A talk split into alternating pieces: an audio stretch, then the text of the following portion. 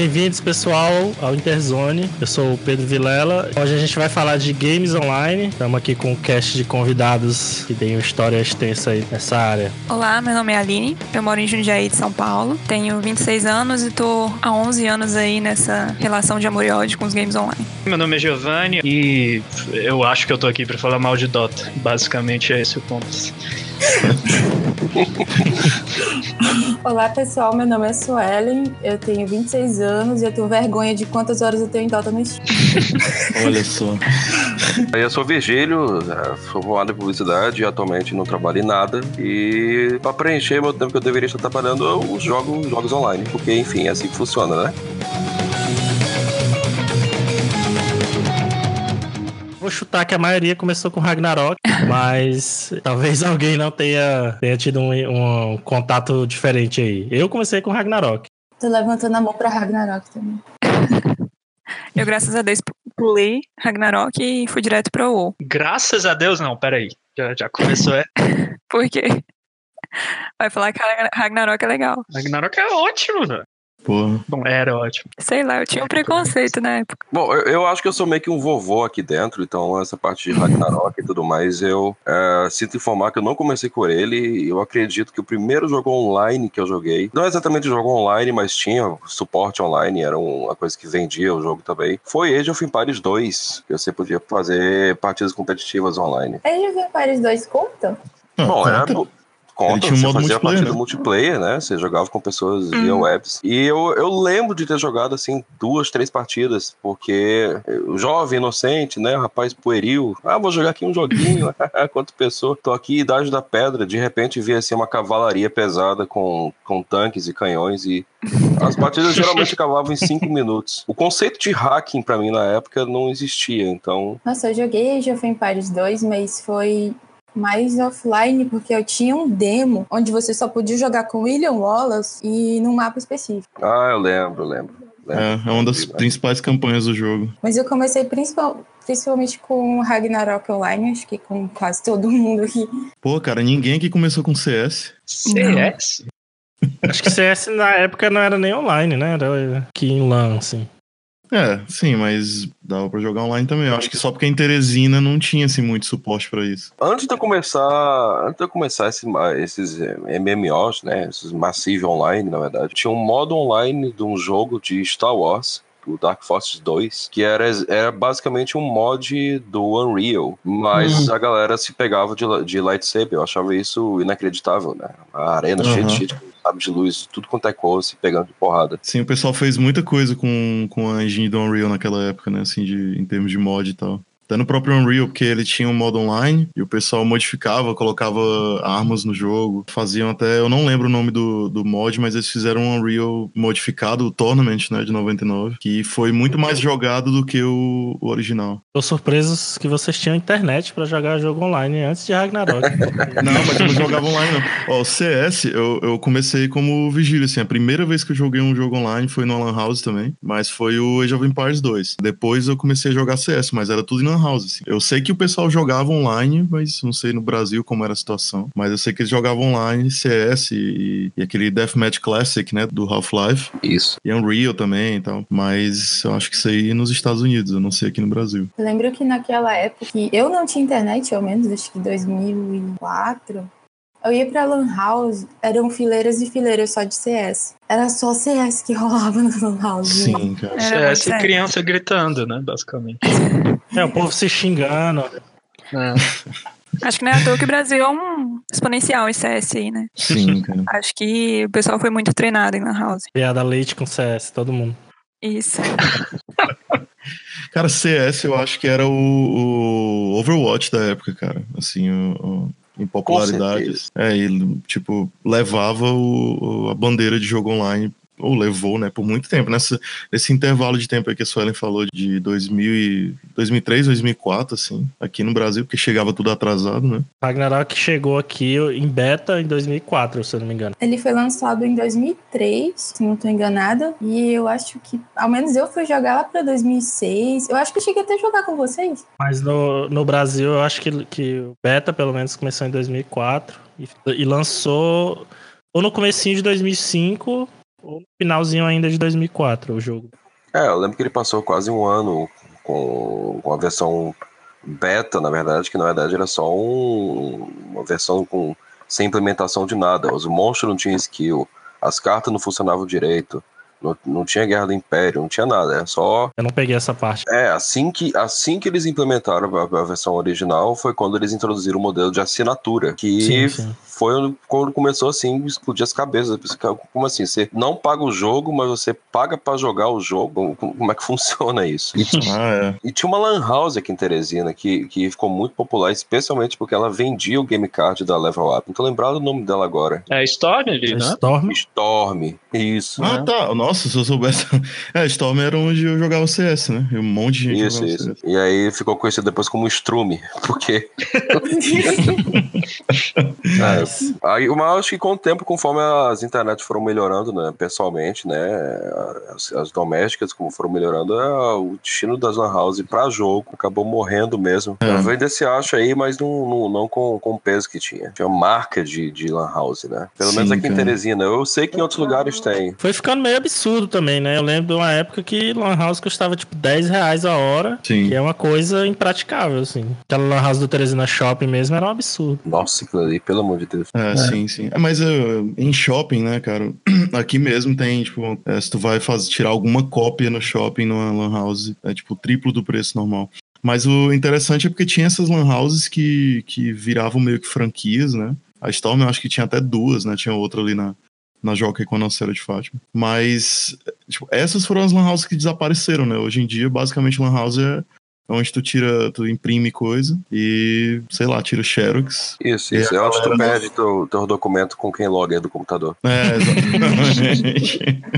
Mas, gente, aquela a Lan House que tem no. que tinha no shopping daqui naquela época, que era 10 reais, como tu falou. Eu lembro que no meu aniversário de 15 anos, a gente teve um almoço em família lá do lado, num restaurante bem próximo. Era a tarde inteira e o meu vício em Ragnarok não me deixava ficar a tarde inteira ali. Nossa, da tarde adiante eu fui pra Lan House. Minha família ficou na minha festa de 15 anos no shopping e eu fiquei na Lan House jogando Ragnarok online. Pagou quase a mensalidade do jogo pra jogar uma hora. Foi, Bom, Clássico. basicamente. Teve um primo do, do Vitor, que era amigo, amigo nosso, né, de colégio. Eu lembro que o primo dele uma vez fez uma festa de aniversário na Storm. Ele fechou a Storm e podia entrar qualquer pessoa que fosse pra jogar Ragnarok. Não tinha essa restrição de convidados. Só que só podia jogar Ragnarok. bom. Essa parece uma ótima ideia. Mas o, o que a Suelen tava dizendo aí era, com, era eu com a virtual. Não conseguia chegar no Riverside sem ir pra virtual. Putz, jogar a virtual. Fliperama. É, defunta virtual, cara. E seus fliperamas. E o Enoch Júnior vendendo carta de Magic. Sim, eu ia dizer. Virtual pra mim era o, era o ponto de vendas de Magic. Na É, verdade. eu comprei, comprei meu primeiro deck de Magic lá. As primeiras cartas de Magic que eu joguei, que eu comprei, foi lá. Gastou teus primeiros 500 reais lá, né, Giovanni? Também. Nada, eu Giovanni comprei. tinha um, tipo, um, um armário inteiro de Magic, velho. Era, era assustador. Eu tinha, tipo, as quatro gavetas de cartas de Magic. E você sabe que voltou, o que o Virgílio, que o Virgílio tava falando aí, voltou agora com, com esse Arena, né? Tem bastante gente jogando Magic de novo, com essa versão online aí. Ah, e sim, eu já sim. gastei uma fortuna de novo em carta, velho. eu não consigo, cara. Magic é um vício inacreditável, cara. Cara, teve tanta carta de Magic que eu acho que dava pra fazer um trono de ferro só de carta de Magic do Virgílio, de verdade. Nossa, cara. Ah, eu lembro que eu construí meu primeiro computador capaz de jogar é, jogos online e um PlayStation 2 vendendo minhas cartas de Magic. Nossa. Cara, como assim? Vendi tudo. Pelo menos um pra alguma coisa, né, bicho? É, ainda saí no prejuízo, porque enfim, né? pra tu ver, um PlayStation 2, um computador capaz de jogar jogos da época e saí no prejuízo, né? Isso quando? Quando foi isso? Putz, lançamento do PlayStation 2. Nossa. Eu não vou lembrar a data agora. 2001, 2000. É, eu tava lembrando, eu conheço uma pessoa, eu não vou citar nomes, apesar de alguns aqui saberem os nomes, por favor, sem citar os nomes, porque eu acho que isso ele realmente pode ser preso. É...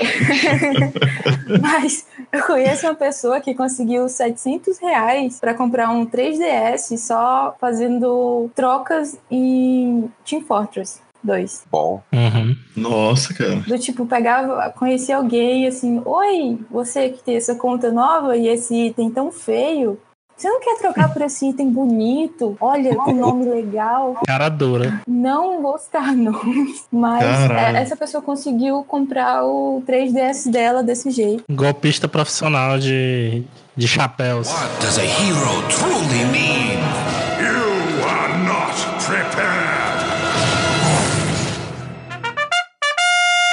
Como é que vocês eh, veem essa o impacto dos jogos online em- na época, né, quando vocês começaram a ter contato em relação aos jogos que, se- que a gente jogava antes, né, até então, em videogame, em, em computador também, mas offline, não tinha essa noção ainda de jogar com pessoas distantes e tal. Eu sempre meio que imaginava assim um cenário em que você pudesse, Pra mim a grande questão dos jogos multiplayer, né, de videogame era aquela tela dividida. Então eu sonhava com um dia em que você ia conseguir jogar com várias pessoas sem dividir a tela para elas não verem onde você tava. Sim, ah, não, isso aí foi uma mudança de, de, de paradigma mesmo. Né? Uma maneira que você via o jogo mudou. Sim, eu lembro que a- o, o Perfect Dark do Nintendo 64 tinha uma mecânica de escurecer sua tela, você tipo se agachava e segurava um botão e sua tela ficava preta, que era tipo para você se esconder, de não revelar sua posição pro restante dos jogadores, sabe? Então era tipo uma Nossa, coisa cara. que realmente atormentava assim os jogadores multiplayer, eu acho. Pelo menos eu me incomodava muito, eu sonhava com o dia que isso ia acabar. É, o sistema é um sistema inteligente até de lidar com o fato de estar tá, tá revelando, né, uma coisa pro jogador que tá bem do teu lado, assim. É uma coisa também que em alguns jogos de esporte, é, tem o Madden, né, que é um jogo de futebol americano, que tu tem que escolher as jogadas antes de, né, antes da- do play, e Sim, aí sim. se estiver jogando de dois, o teu adversário vai olhar ali a jogada que tu tá escolhendo. Tem os jogos de luta também, que você vai escolhendo o seu personagem e no- nas competições eles colocam até, às vezes, o ícone em cima do personagem, mas eles deixam para escolher no último segundo por alguma estratégia. Ah, sim, sim. É, eu acho que o, o mais. O divisor de águas mesmo de jogos online foi poder passar esse tipo de obstáculo, né? De, de compartilhar a mesma tela, né? E tal, ou compartilhar o mesmo Sim. espaço. O aspecto social da coisa eu acho interessante também. Ah, na época era muito difícil você fazer um relacionamento assim mais, mais vindouro com pessoas que você não conhecia via Lan House, sei lá. Eu conheço gente que, que ainda se relaciona né, por causa de Lan House, mas são grupos muito pequenos. Uhum. Da época que eu joguei Ragnarok, praticamente todo mundo com quem eu falava ainda tem algum tipo de contato. E não, Massa. não era assim a galera de guilda, não era a galera assim de, dos grupos. Era geralmente pessoas assim que você encontrava aleatoriamente no mapa e de repente você tava batendo um papo. Aí você pensa que Sim, não, sim. você- tá, sei lá, tomando um chopp com ele lá no Rio Grande do Sul, entendeu? Tem um amigo, né? tem um amigo meu que, que, que vez por outra ainda viajo lá pro Rio Grande do Sul pra visitar ele, que eu conheci ele numa masmorra de. Onde é que era? Era da, a- da Torre do Relógio Aldebaran. O cara sozinho, no meio do nada, matando o Rayork. E aí a gente olhou assim, que diabo tu tá fazendo aqui sozinho, pô? Esse aqui, é- é de grupo. Não, eu consigo, eu consigo. Dez anos depois, tamo aí. A Ragnarok tinha muito isso mesmo, de, esse senso de comunidade, assim. é porque as pessoas realmente paravam pra conversar, né, no jogo. Tipo, você sentava do lado de alguém que tava sentado também e falava qualquer merda, ele te respondia e pronto. Virou amigo. É, a inocência do- do- dos jogos cooperativos, né? Porque a amizade em jogo tipo Dota, jogo competitivo, é uma coisa mais volátil do universo. Os meus amigos de Dota duram mais do que os daquela época, ironicamente. Eu acho que é porque é tanta porque tu merda. não joga mais.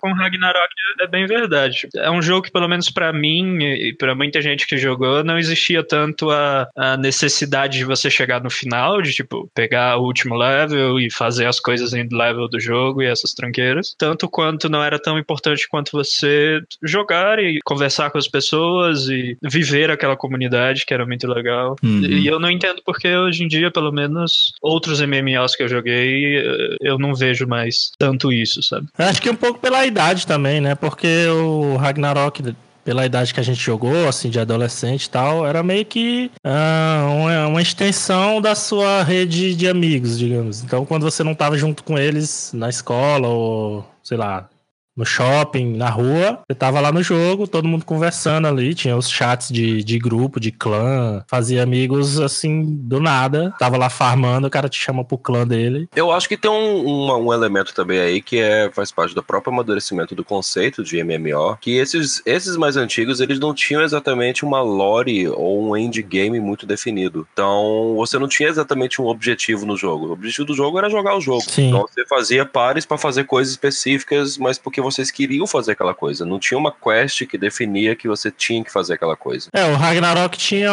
um setting, né? Um cenário, mas não tinha uma história por trás do jogo. Não tinha quest, basicamente. É um jogo de quase que puro grinding, assim. As quests são muito pontuais, não, não tem muita história por trás. Então, não tinha mesmo essa, esse senso de é, completar, né, o jogo. Mas apesar das quests serem pontuais, elas são muito boas. Eu adorava a quest de, de Monk de Ragnarok, elas tinham sentido. Isso. ainda.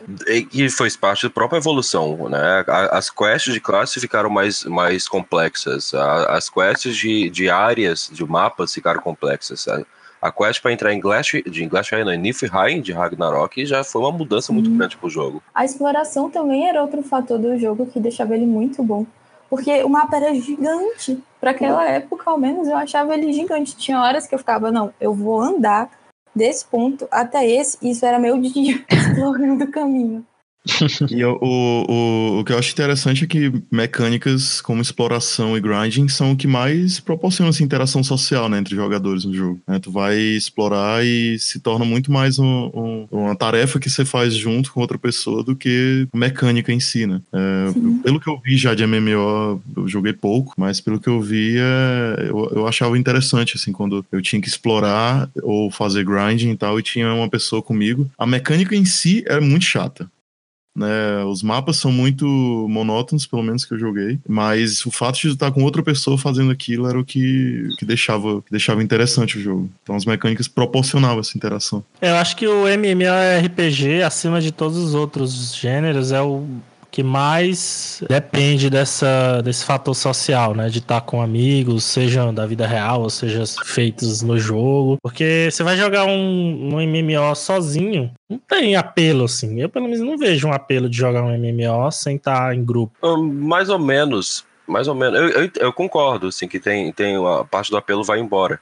Mas conforme os jogos amadureceram, especialmente os MMORPG, ah, ele foi sofisticando na- justamente na questão de narrativa e história. Então tem dois Ah, exemplos sim, que, sim. Que, que incentivam o, jogo, o, jogador a praticamente jogar sozinho, mas que tem coisas que só dá pra fazer de grupo. O primeiro Não, que eu conheci bem. desse jeito não foi, não foi um grande jogo assim, foi o Age of Conan. É, ele, ele, ele era um híbrido de jogo, de jogo single player com multiplayer. Não, tudo bem, assim, cada jogo pode ter um lore, um sistema de dungeons, de, de raids, ou sei lá o que, que dê pra fazer sozinho, bem interessante, ter todo o apelo ah, da, da história mesmo, da, da experiência de jogar, mas precisa ser um MMO? É isso que, é, tipo, a questão é essa, tipo, se um jogo, se o apelo do jogo é a parte da história dele, da experiência do seu personagem, não é bem um, ele não é bom por ser um MMO, ele é bom porque é um jogo bem feito, né?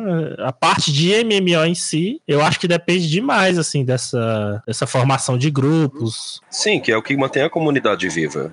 Um, o Sim. outro exemplo é o próprio o Star Wars Old Republic. Essa, isso é verdade. Ele é um jogo estritamente story-driven, né? Ah, O, o conceito de cada classe tem uma história dela, ah, e algumas delas são realmente muito bem escritas. Conforme os, os modelos de jogo foram, foram evoluindo, ah, o jogo ele perdeu meio que o sentido de ser um jogo online. Então Uhum. não, não tem mais muito por que ele existir, a não ser pela comunidade que ainda tá agarrada a esse jogo. Ah, quem que tá no jogo hoje não solta por nada. É um jogo antiquado, é um jogo, pros padrões de hoje, não tão muito bem feito, mas pra quem tá jogando, ah, adora o jogo. É, porque você cria, cria raízes, né, no jogo. É, é uma, é uma comunidade mesmo. Então, assim, jogos que, que, que falham em, em criar essa, esse vínculo do jogador com a comunidade em si, fatalmente morrem sem pena, né?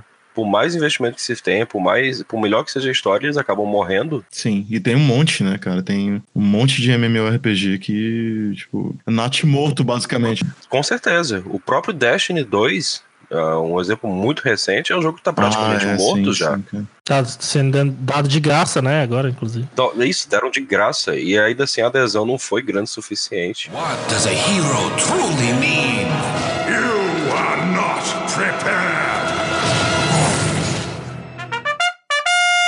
World of Warcraft pra mim foi o jogo que mudou como, como via jogo online. Porque a maioria eram jogos ou interativos, ou com- semi-competitivos, ou cooperativos. Mas o World of Warcraft foi o primeiro que eu joguei que tinha realmente uma lore própria. Baseado né, no Warcraft, que já jogava também de LAN.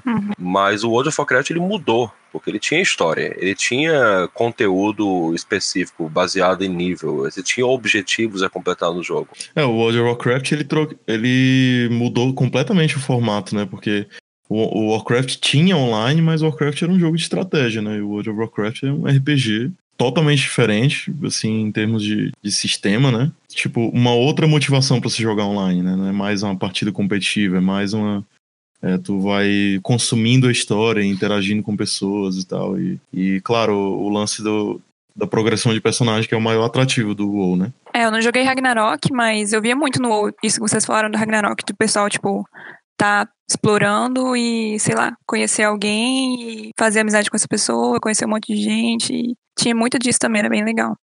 É, eu acho que das, das pessoas que eu conheço, pelo menos, né, que eu, que eu percebo, é, a maioria que joga online ou passou por essa experiência no Ragnarok ou no World of Warcraft, né? Porque Aham. todo mundo teve seu momento, assim, de ter essa sensação de estar num, numa comunidade enorme, né? Fazer amigos e tal. E eu não, por exemplo, eu joguei muito pouco World of Warcraft, né? Já, apesar de passei muitos anos querendo jogar sem ter acesso, e quando eu finalmente consegui jogar, eu já não estava mais tão interessado em MMO, então durou pouco. Mas é, eu percebo que é, é, principalmente pelo Virgílio, que é a pessoa que eu conheço que teve mais tempo assim de World of Warcraft e até me, me apresentou bastante coisa. É, eu percebo que é uma experiência bem similar mesmo ao que a gente tinha no Ragnarok. A diferença é que é um jogo infinitamente mais polido, né? Tanto é que tá aí até hoje, apesar de todos as- os contratempos, mas tá sobrevivendo ainda.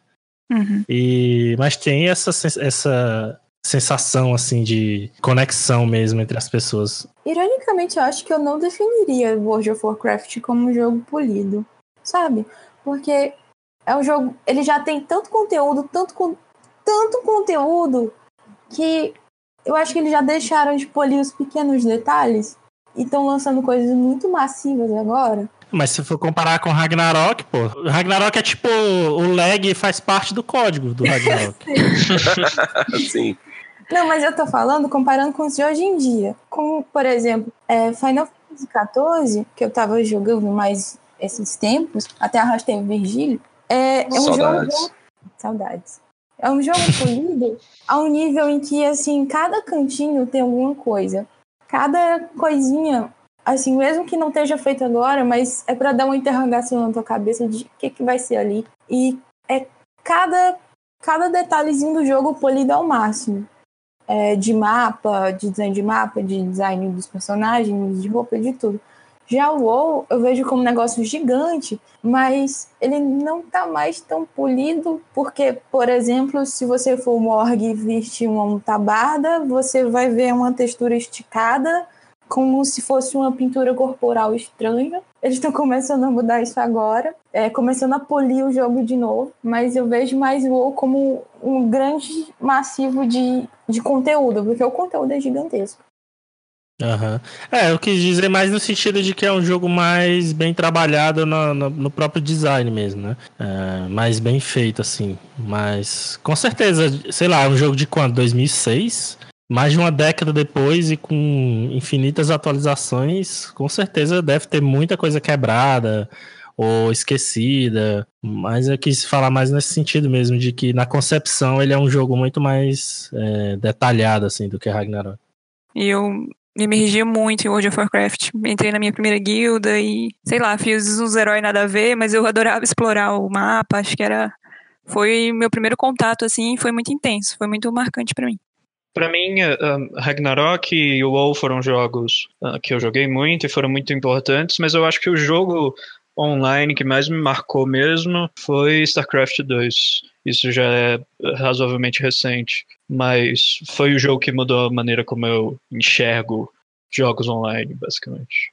Eu tenho uma, uma relação diferente com o jogo, online. O Pedro sabe que eu não eu sou mais de single player, mas é, eu gosto muito de jogos cooperativos. É, eu, eu gostei muito de jogar é, Borderlands em modo cooperativo e tal. Mas os jogos que mais me marcaram online mesmo, no sentido mais, mais amplo da palavra, foi o CS e, e o DC Universe Online. Ah, verdade. Ah, tinha esquecido. E era maravilhoso o jogo, mas aí depois ficou muito ruim, teve umas atualizações aí que estragaram o jogo, assim. Mas eu gostava muito dele. Eu gostava muito do PVE dele. E também na maneira como tu podia incorporar a galera nas quests e tal, fazer as quests. Eu achava sensacional a, a criação de personagem, né? Do DC Universe Online. Porque essas customizações que hoje em dia quase todos esses MMO têm customização assim quase infinita de detalhe do rosto. Mas assim, na prática é uma coisa que você mal nota, né, né dentro do jogo. Agora o DC, não, você criava seu super-herói, todo o uniforme dele, os trejeitos, os poderes, a, a forma como ele, as, as, posturas, né, que ele assumia. E era tão importante esse aspecto que, que tinha a opção de você, quando você equipava itens que cobriam, mudava sua aparência, né, tinha a opção de você desligar a aparência dos itens para continuar com a sua aparência básica do, do personagem que você criou. Então, eu é. achava sensacional essa parte. Acho que eu passei mais tempo criando personagens do que jogando o jogo em si. Eu devo ter criado, sei lá, uns 5 personagens e nunca passei do level 20. Sim, eu, eu gostava muito do, do DC Universe Online, porque, é, primeiro por essa questão do personagem, né, porque ele não tinha só falsas diferenças, né, no, no jeito que tu faz personagem. Tem um monte de jogo hoje que é em que o personagem jogador é customizável, entre aspas, mas que a diferença é mínima, assim, de, de elementos que dão para ti ou não a habilidade de, de, atacar à distância, atacar por perto e tal. Coisa básica de, de gameplay de qualquer jogo. Mas o DC Universe, a maneira como tu unia as habilidades, ele determinava com, assim, a maneira como tu ia interagir com o mundo, cara, em si. Então, tipo, tu, tu personagem voar, ou ele correr rápido, ele ser ágil, né, que eram as três habilidades principais, ela determinava como tu ia jogar, assim, a diferença era dramática, assim. Sim, de sim. ter um personagem que voava de um personagem que. Era corria. a forma que você se movimentava, né, pelo mundo. Ou voando, ou tipo The Flash, ou então tipo Homem-Aranha, escalando as coisas. É. Ou até atacando inimigos, entendeu? Às vezes, como tipo, tu, tu, tem um personagem que voa e tu tá pra morrer, tu sobe para dar um buffzinho e tal. para dar uma uhum. aliviada. No caso de um personagem voador e tal. Era, era extremamente diferente, cara a maneira como, como tu jogava e tal. E outra coisa era é, que eu achava massa era a própria história. O jogo tinha uma história muito elaborada, cara. Era muito bacana a, mesmo. A cinemática, para mim, do, do, do, de abertura até dos heróis brigando lá, para mim até hoje é a melhor de jogo, assim. De, sim, sim. De jogo online. As de WoW são muito boas, a maioria. Uhum. Mas essa daí acho que me, me marcou mais na época, assim. Sim. E é um dos poucos jogos que são PVE ou PVP, né? Que, que eu acho que o PVE realmente é jogável, entendeu? Que eu me senti compelido a jogar, é, às vezes solo, né? É, mas eu gostava, eu adorava quando tipo, eu jogava contigo, né? Quando a gente entrava junto, fazia umas quests e tal. Ou quando eu encontrava outras pessoas nos hubs, né? No, nas, nas delegacias lá de Gotham e Metrópolis, que era onde tu encontrava pessoas e tu, tipo, fazia parcerias ali pra fazer quest. Eu gostava de fazer aquilo também. Mas como eu sou mais single player, eu joguei boa parte do jogo solo. E é, e é engraçado que realmente tem um desbalanceio no DC Online, né? O personagem voador, uhum. como o Jorge tava dizendo, é que, ah, eu tô morrendo, vou voar aqui, me curar, eu dar um buff e voltar pra, pra, pra, pra coisa. Era uma diferença essencial entre, entre categorias de, de personagem Sim. que deixava realmente algo único, que é algo é. que, por exemplo, o World of Warcraft ele perdeu um pouco. Né? Antigamente, o, a, a, cada raça tinha um, um, componente racial que deixavam ele único. Então, às vezes, a maneira, Sim. como você criar personagem era determinado pela, pela racial que você queria. Então, ó, você quer jogar um jogador PVP, então você vai fazer um, um, um, um humano, porque o humano ele tinha a habilidade de sair de habilidade de, de crowd control Night Elf era bacana também. É, o Shadow Meld dele era interessante, porque você dava ali uma sumidinha rápida. Você perdia o target do inimigo, por exemplo. O, só que com o tempo, com essa coisa de balancear o jogo, acabou que meio que planificando tudo. Então as raciais hoje em dia se tornaram quase que irrelevantes. A, ainda existe alguma diferença, mas elas perderam um pouco a questão do, da coisa única do, do, do, do personagem. O Organ, ele tem a, habilidade de desvirar de, de, de, da forma lupina dele para fins estéticos, para roleplay, sei lá. E ele tinha um dashzinho, mas isso, em termos de, de, de jogo, não muda muita coisa. Ah, cara, mas você tem montaria lá, lá da cidade que você sai, é ótimo. Sim, isso é verdade. Uma coisa, uma coisa que sempre me interessou e eu nunca, eu nunca experimentei assim era aqueles servidores de roleplay. Funcionava mesmo aquilo? A gente não fala sobre servidor de roleplay de World of Warcraft. Olha. Olha, funciona, mas se tu não gostar de roleplay, eu não recomendo que ninguém que não gosta de roleplay entre, porque se você não fizer, eles ficam zangados. Não, mas é sacanagem mesmo você entrar no servidor roleplay pra sacanear, não, não, Não. não seguir, né? Não, não tô falando nem sacanear. Você só ficar na sua, entendeu? Tem que baixar o cavaleiro medieval mesmo, né? o que você quiser. E baixar o Sir Lancelot. Não, é porque eu sou um órgão, mas na verdade, quando eu tinha oito anos, eu fui transformado num papel higiênico. E agora eu vivo minha vida de papel higiênico, eu só ando rolando. Não, mas você tá andando. Tem você pra dizer que eu tô andando. Muito bom. Que é Parece um, na verdade, que é um, é um ponto assim que, que a galera usa esse servidor de roleplay e meio que todo jogo que tem essa coisa online acaba, acaba indo pra essa vertente, que é o erotic roleplay. Sim. Então, por exemplo, todo mundo sabe que não se, se você não, não curte essa coisa, você não vai pra taverna de Goldshire, né? Você não, você não pisa eu já lá. não tava lendo histórias na internet e vejo uma pessoa dizendo que a casa que ela comprou em Final Fantasy XIV foi invadida por um casal fazendo roleplay. É porque em Final Fantasy XIV você pode comprar a sua casa, aquilo ali é sua casa e sua casa, acabou. Você pode permitir que outras pessoas entrem, tudo bem. Aí as as pessoas entram fazendo roleplay, passam, vão direto pra cama e você fica lá só criando trauma. O que, que eu tô fazendo? Isso é uma pergunta que todo mundo que joga MMO se faz, eventualmente, né? O que que eu tô fazendo da minha vida? Sim. Eu acho que todo mundo precisa jogar MMO, não. É, e, e assim, é, outros jogos é, não tão, não tão grandes assim, mas que acabaram tendo alguma notoriedade, tipo Second Life ou próprio GTA V. GTA V foi o jogo que mais vendeu, não dá nem pra dizer que não tem notoriedade. Mas o, a questão do roleplay nesses jogos, pelo amor de Deus, é, é um negócio assim absurdo. Sim, cara. É, tem gente que organiza casamento no jogo, no GTA. Tem, tem um vídeo muito bom da, da Samira, é, um, um travesti invadindo um casamento no carrinho de golfe. E aí sendo Sim. enxotado pelas pessoas. É, é incrível esse tipo de coisa. Esse conteúdo gerado é fantástico.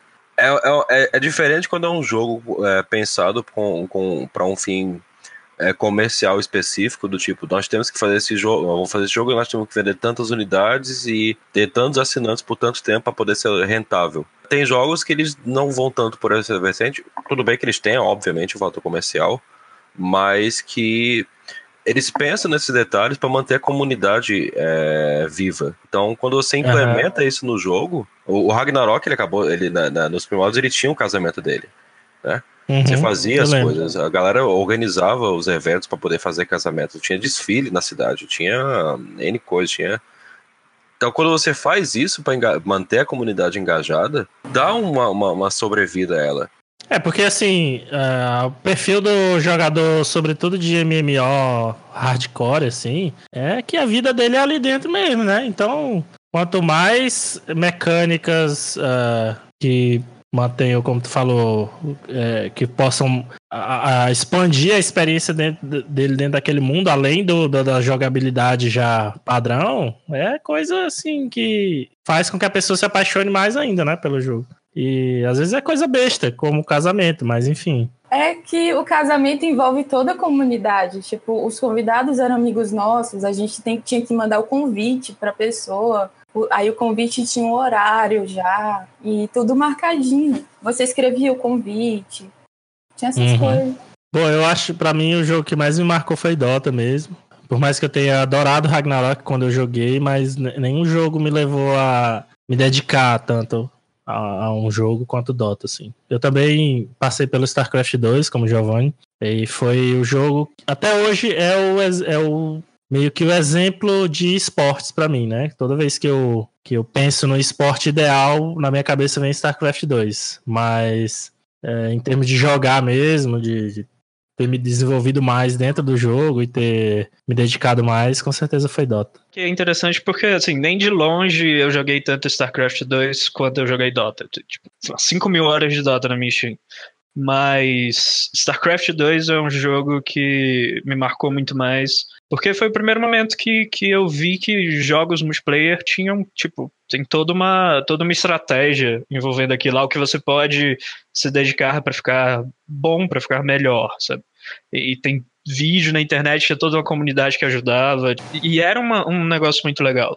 Para mim é um jogo é um jogo muito melhor do que Dota. O, problema uhum. é que você precisa investir uma vida inteira para ficar bom em StarCraft de maneira geral. Né? Você não pode parar de jogar em momento nenhum, porque uma semana que você passa sem jogar, você basicamente esqueceu tudo. Mas eu acho uh... StarCraft o jogo mais difícil que existe, cara. Não tem nem comparação. Eu também assim, acho. Muito complicado. É, é, muito absurdo. Eu tentei, eu, eu cheguei lá, cheguei a diamante lá na, na, nos ranks. Eu assistia mais do que eu jogava, estudava o jogo por fora, estudava o que os profissionais estavam fazendo. Mas seu dedo dá aquele delay de dois segundos assim, você perdeu a partida, pô. Uhum. Então é, é um jogo completamente insano, assim. Os caras ficam doentes mesmo, os profissionais são acho que são caras que, tipo, eles, eles tinham a exigência de jogar no mínimo oito horas por dia, mas todos eles sabem que isso é. Não chega nem ó, perto de ser suficiente, né? Se você quiser ser profissional. Então é tipo não, 12 caras... horas jogando, seis horas vendo replay e assistindo build dos outros, decorando coisa, testando coisa. Ah, então, o profissional de StarCraft vive que nem, tipo, monge, sabe? O cara é aquilo, a vida dele é aquilo. E acabou. Uh, isso porque o 2 é. ainda é mais fácil do que o primeiro. O primeiro. Sim. O primeiro StarCraft 1 é no nível de jogo que nunca mais vai existir. Assim. É algo que inacreditável que já tem existido. É, teve uma época que ele foi considerado, inclusive, um, um, jogo, assim, ele era considerado um jogo balanceado, né? Que é uma coisa que é uma noção que meio que não existe em jogo competitivo, porque o balanceamento não é, ele não é feito de forma definitiva, ele tá sempre sofrendo alterações. Eles criam propositalmente temporadas em que algumas coisas são melhores e outras piores, depois muda. E o Brood War, não, que é a expansão do StarCraft 1. Ele era considerado um jogo balanceado mesmo. Assim, definitivamente. Sim, sim. Mas eu acho que eu passei. Eu, eu, como eu joguei Dota antes de ti e antes de StarCraft, né? Porque tu não jogava Dota 1. E eu joguei não. desde 2008. Então, StarCraft acho que foi 2010 que eu comecei. Então, é, eu já tive essa experiência com o Dota, apesar de que no Dota 1 não tinha ainda esse, essa exposição que tem hoje de live streams, de vídeos de YouTube ensinando coisa. Não, isso é, isso é muito legal, porque, por exemplo, eu tava vendo o Day9, eu não sei, uh, Day9 é um streamer, até um streamer antes da Twitch, o que é muito absurdo. Ele fazia umas dailies para ensinar StarCraft 1, começou com StarCraft 1, mas depois passou para StarCraft 2 e, e era fantástico, eu assistia diariamente, literalmente. E ele fala que, por exemplo, eles fizeram um remake de Brood War, né, para lançar, acho que relançaram um remaster aí, tal. E ele falou que não concordava muito com esse tipo de coisa, porque, por exemplo, em StarCraft 1, quando você tinha é, você podia, por exemplo, só selecionar 12, o máximo de unidades que você podia selecionar para o grupo de controle era 12, sei lá, algo do tipo. E para ele isso era o jogo, entendeu? Surgiam estratégias baseadas em você só poder selecionar 12, entendeu? Você tinha que ter um, um, um você tinha que, que gerar maneiras de você jogar para contornar essas coisas. E isso para ele era o jogo, era StarCraft 1, por isso que o jogo era tão legal. E isso é muito interessante, porque é que nem um esporte mesmo, sabe? Um esporte, um, um esporte físico, uh, futebol, eu acho que ele usa o exemplo de golfe ou algo do tipo. Se você mudar o, o, o, o físico que você precisa realmente fazer para jogar o jogo, você está mudando o jogo, entendeu? E isso é muito legal em StarCraft 1. Não tinha essas facilidades que a gente tem hoje, mas os jogadores precisavam contornar isso, e isso era o esporte, entendeu? Uhum. Isso era muito legal. Isso eu gostava bastante. É um pouco o conceito do speedrunner, né? No caso, que é uma categoria à parte de jogo. Mas que ele usa justamente tudo que o jogo tem a oferecer para poder ter o melhor tempo. Ele não, não Uhum. quebra a regra do jogo. Ele usa as limitações que o jogo tem para poder fazer. Mesmo fazendo um glitch, mesmo fazendo alguma coisa, é uma coisa do jogo. Se pode ser explorado, ele explora. Mas não é algo que, que, que vai mudar a regra do jogo. Não é como, por exemplo, ah, botar um pulo duplo no, no Super Mario World. Isso mudaria o jogo. né? Sim, Uhum. sim. É, é justamente isso. É interessante. What does a hero truly mean?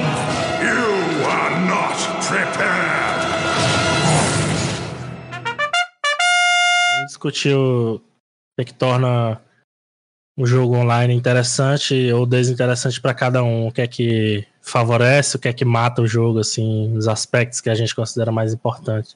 Eu, particularmente, sempre fui mais atraído pela jogabilidade, né? Pelas mecânicas do jogo. Eu sou uma pessoa que não lê história de jogo. Eu pulo todos os diálogos que eu posso, todas as cutscenes.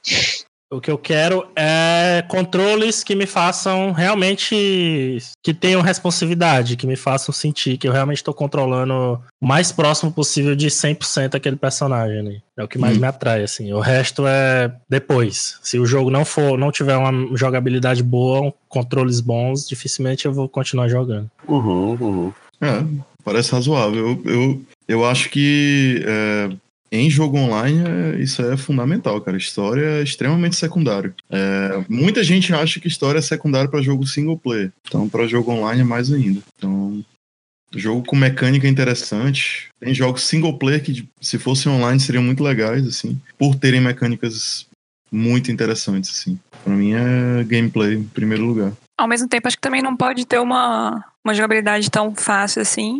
Uhum. Tipo, porque não fica desafiador, né? Acho que Sim, sim. geralmente jogo online, pelo menos pra mim, eu vejo quase como uma meditação, assim, um momento que eu tenho ali pra, tipo, me focar só naquilo e meio esquecer as outras coisas. Sim, é, é interessante essa perspectiva, assim. Tem jogo que tem, é, tem mecânicas que são interessantíssimas, mas são muito desafiadoras. O, e são um sucesso, assim. O Arma 2, é, não sei aqui quem já jogou Arma 2, mas é um jogo dificílimo de jogar. É muito complicado, assim, para tu se familiarizar com a mecânica do jogo, porque ele é um simulador de guerra, né, e tal. Ele é, é, leva um tempo, assim. de- Quando se familiariza e tu começa a ganhar a partida, é bem satisfatório, assim, mas Uhum. é, tipo, uma mas o- recompensa, né? é, exatamente. Mas o pessoal foi vendo aquilo. Aquilo foi sendo o apelo do jogo, entendeu? Tanto é que ficou. Foi um um sucesso na época e deu origem ao DayZ, né? Que também foi um. Nossa, o DayZ passou meses como o jogo mais vendido da Steam, assim, Sim. por causa dessa, desse apelo de simulador, né? Do, do- da mecânica do, da engine do Arma 2. Falando em outros tipos de jogos também, por exemplo, MMO, é, um dos motivos de eu não ser muito fã de World of Warcraft é porque eu não gosto da jogabilidade de combate. E é o mesmo motivo que eu não gostei tanto do Star Wars on- Online também. Eu joguei porque eu me interessei muito pela história. Assim, raramente foi o único jogo que a história me, me convenceu a jogar acima das mecânicas, assim. Pelo menos o único jogo online, né? Que era muito massa mesmo. Eu achava muito foda as, as quests de, do Star Wars The Old Republic. Mas ele tinha as mesmas mecânicas de combate de World of Warcraft, basicamente. E eu nunca gostei. Desde o WoW, assim. Os MMOs que imitam sempre me afastaram por esse motivo. Eu jogava um tempo e acabava que enchia o saco daquilo e largava. Correndo o risco de parecer viciada demais, é, eu gosto muito da gameplay de Final Fantasy como MMO, mas queria também que fosse mais dinâmica, mas assim, não é tão diferente de WoW, a mecânica de, de Final Fantasy, é um pouco diferente. Mas pra mim é mais difícil pra você executar as coisas, assim, tipo, é aquela velha mecânica de aperta um botão pra um skill, outro botão pra outro skill, outro botão pra outro skill. Sim, sim, sim. Só que as lutas, elas são feitas, o design delas é feito de uma forma que você não pode ficar parado. Então as lutas de Final Fantasy são sempre uma dança onde você tem que coordenar perfeitamente com todo mundo, todo mundo no lugar certo, fazendo o seu trabalho para aquilo ali funcionar. Em WoW, as redes que eu fui eram uma bagunça sem fim. Às vezes tinha é, movimentação tipo naquela do só choque, Virgílio, que a gente fazia, que os tanques tinham que ir correndo na frente, só que ainda assim eu acho muito mais parado o combate de WoW, infelizmente. Então, a- do meu ponto de vista hoje em dia, a relação que eu tenho com os jogos online é a relação é, investimento-resultado, né? Bem analítica mesmo.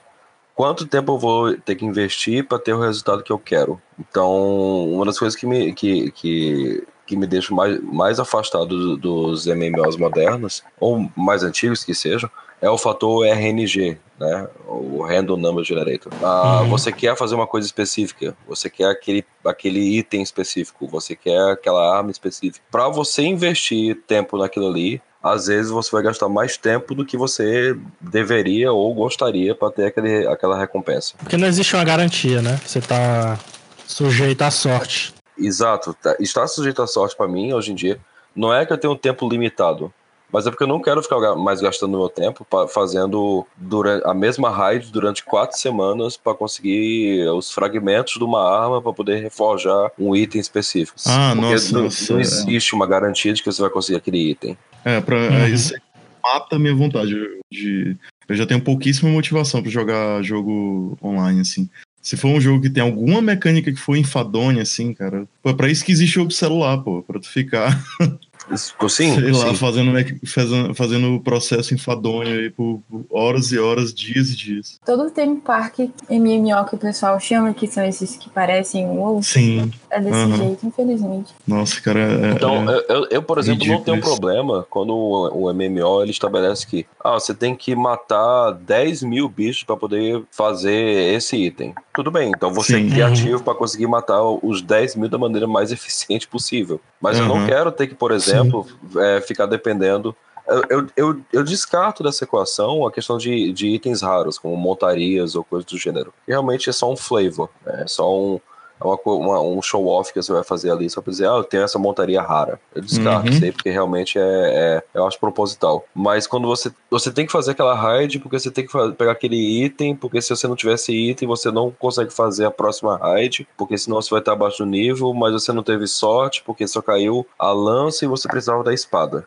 Aí você fala assim, mas o seguinte, cai a porra da lança de novo, aí não cai a espada. Aí você vai fazendo isso e, e não depende da sua habilidade, não depende do que você tá fazendo. Sim. Uhum. Então, por exemplo, a- ultimamente o jogo que eu tenho mais jogado é o Monster Hunter World. É- Ele, apesar de ser um semi-single player, na maior parte do tempo, uma, uma das melhores coisas do jogo é você fazer em grupo, porque é divertido. Você vê outras pessoas jogando de maneira diferente pra ter um resultado igual. Você, o, o, o, o loot do monstro é igual. Você jogou single player, multiplayer, é o mesmo loot. Mas é mais divertido você jogar com mais gente porque você vê as coisas acontecendo de maneira diferente. Como tudo no jogo é, é craft, né? Você quer essa arma, você mata tantas vezes esse bicho e você consegue essa arma. Tem algumas dificuldades extras, né? Por causa de. Ah, precisa de um material que é mais raro. Mas você sabe que aquele bicho tem aquele material. Então, se você só fazer mais uma ou duas vezes, você consegue aquele material in- invariavelmente. É uma grind básica, né, cara? Eu não acho, eu não acho tão, tão incômodo quando é uma grind básica, assim, que obedece, sei lá, um princípio do jogo e tal, faz parte da tua progressão, mas quando é um negócio mesmo que se torna boa parte do investimento que tu tem no jogo, eu acho, acho foda. No caso de Monster Hunter, o divertido do jogo é você fazer o grind, que você vai estar lutando contra aquele boss. E, Uhum. e o boss pode ser um só toda vez. Mas toda vez acontecem coisas diferentes. A luta não é sempre a mesma. Ele tá no mapa diferente, aí tem interações diferentes com o mapa. Ah, Ou você sim, tá sim. com uma arma diferente e cada arma naquele jogo é outro jogo e cada build que você faz com cada arma é uma build diferente. Então o Vigílio pode matar aquele bicho 100 vezes, ele pode usar 100 builds diferentes enquanto ele mata aquele bicho. Aham. É que eu acho que uma das coisas mais interessantes que um jogo pode oferecer pro jogador é a liberdade dele criar formas diferentes de, re- de resolver as coisas, né? Então, Uhum. eu sou muito atraído por jogos que te permitem, assim, customizar a sua build, né? Que é uma noção meio que de RPG, assim. É, você não fica preso a, a fazer aquela coisa de uma forma que o jogo quer que você- que você faça, basicamente. Ah, eles até que controlam isso um pouco com a, com a, o negócio do balanceamento, né? Tem, sempre vai ter builds que são mais eficientes, mas você ainda tem a liberdade de fazer aquilo de uma forma diferente. E às vezes funciona, pode não ter a mesma, não, não ser na mesma velocidade dos outros, mas é uma liberdade criativa que eu acho muito importante assim para um jogo qualquer. Então eu sempre fui atraído por esses jogos em que você tem forma, diversas formas de atingir o mesmo objetivo. Assim. O divertido do Monster Hunter é que, como tu falou, tem várias formas de atingir o objetivo, mas não tem uma melhor. Porque você pode, Aham. pode- tem tantas possibilidades diferentes, você tem toda a armadura, mudar cada peça de armadura da, de uma das, a duas skills, ou você pode colocar mais skills depois é, com um outro sistema. Então, não tem melhor jeito de nada lá. Sim. O que é curioso, porque com, com recentemente teve um, um, um patch novo pro Monster Hunter que introduziram um, um boss que é para ser feito em grupo, né? Você pode fazer ele, ele- ele solo, mas é bem mais difícil. Em grupo, você consegue fazer ele de maneira mais eficiente. Só que eles introduziram um conceito que é de, de equipamentos que você não, você não constrói eles, você não crafta os itens. É, você consegue esses itens específicos desse boss. E você não tem controle nenhum sobre o que vai cair. Então, quando, quando isso aconteceu, eu disse: não, eu vou fazer as armaduras. Né, pra ter o set completo. E às vezes as armas que eu consegui, eu consegui. O que eu não consegui, eu não vou ficar perdendo meu tempo gastando de, de 10 a 30 minutos por boss, com a chance de conseguir uma arma é, marginalmente melhor do que uma que eu já tenho ou que eu posso fazer. Então não é um conceito que me agrada. Ficar dependendo de, de, Uhum. de, de drop aleatório, pra mim não, não faz mais sentido. Sim, é só. Não é MMO, mas um do- o único jogo que eu tenho. que eu já joguei, assim, que não tinha número aleatório nenhum, pelo menos que eu saiba, era StarCraft 2. Porque todos esses jogos.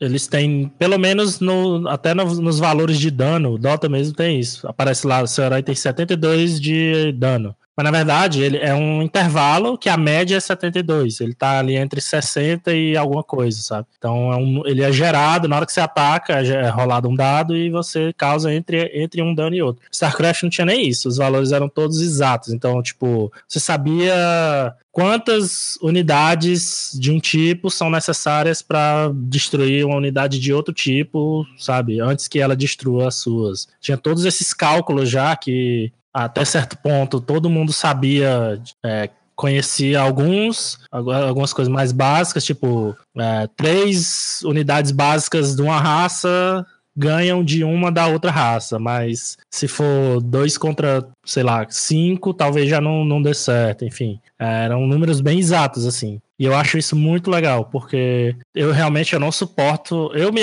eu me considero muito azarado, porque tudo que envolve número aleatório eu tenho uma- um azar incrível em jogo. Não só por isso, eu acho também perde muito o, o interesse quando uma coisa depende da sorte, assim, pra acontecer. É, então, isso é legal porque é, remete um pouco ao que eu estava falando mais cedo de StarCraft. É bem parecido com o esporte nesse sentido. Você aprende tudo que você tem para aprender sobre o jogo em, tipo, dois dias. Que você lê sobre as unidades, que você, sabe, experimenta um pouco com aquilo e você, você joga um pouquinho ali. Em algumas partidas você aprende os números e, e o, o HP das unidades, o HP das estruturas e esse blá blá blá todo. Agora, para você realmente, mecanicamente, ter o feeling por aquilo e aprender a jogar direito, isso requer muito esforço. Isso é o tempo que você está investindo naquilo. E isso é bem legal. Uhum. Era uma das coisas que eu gostava muito. E que hoje em dia é bem difícil você encontrar em jogo online. É, eu acho até que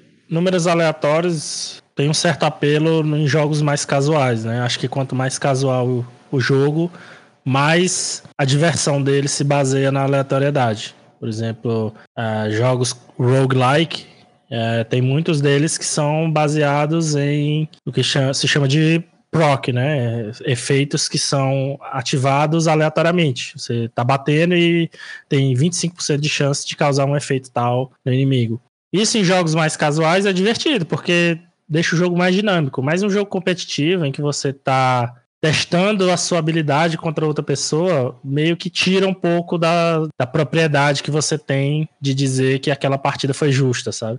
E é o motivo que me faz é, abominar Hearthstone como um esporte, porque Sim.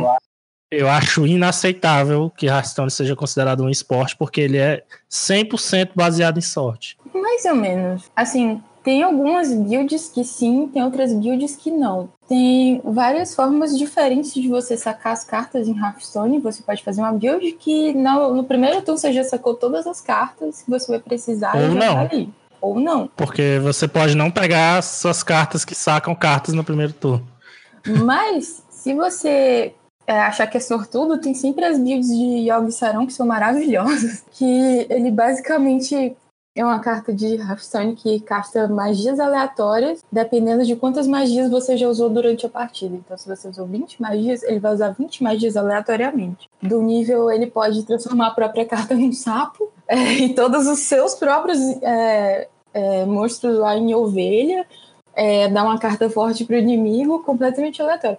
Mas a maioria dos, dos decks e builds, eles fazem o possível para tirar essa aleatoriedade. A não ser nesses casos que é mais goofy, assim, que a pessoa realmente quer. Não, eu acho que Hearthstone tá cada vez mais jogando pro lado do RNG. Com cada expansão que sai, tá mais dominado por isso. E, claro, tem maneiras de minimizar e os, os profissionais tentam construir decks que sejam mais consistentes, mas tá no, no core do jogo, até pelo fato de ser um jogo de cartas, ele é completamente construído em cima da sorte.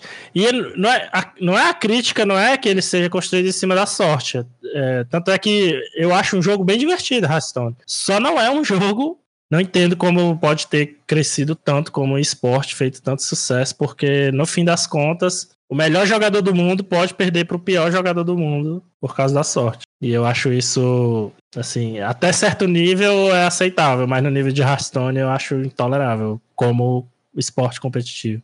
Ele me lembra um pouco aquele episódio de Friends em que o. Não lembro quem era agora, tava. Alguém, eu acho que foi o Joey. Não, o Chandler tinha criado um jogo de carta para poder dar dinheiro pro, pro, pro, pro Joey, que ele tava sem grana. E aí o jogo era Sim. todo assim baseado em regras absurdas e aleatórias, e você não entendia muito bem as regras. E me lembra um pouco, é Bamboozle o nome do jogo. Muito bom. Só que o, o Joe, ele tinha muita, muito azar e ele sempre pegava as, as cartas que faziam ele perder mais dinheiro. é um pouco isso, porque, porque a- a- as regras são definidas, são, elas mudam constantemente, mudam. O, o fator Uhum. sorte é, é predominante? É. Então, é como você tá jogando futebol e de repente tem um determinado momento em que pode cair uma bola do teto e aí tem duas bolas no jogo e se tiver um jogador com duas bolas, ele pode fazer dois gols ao mesmo tempo. Na melhor das hipóteses, Hearthstone é 60% sorte, 40% habilidade, cara. Mas é assim, no, no cenário mais otimista possível. É absurdo, cara.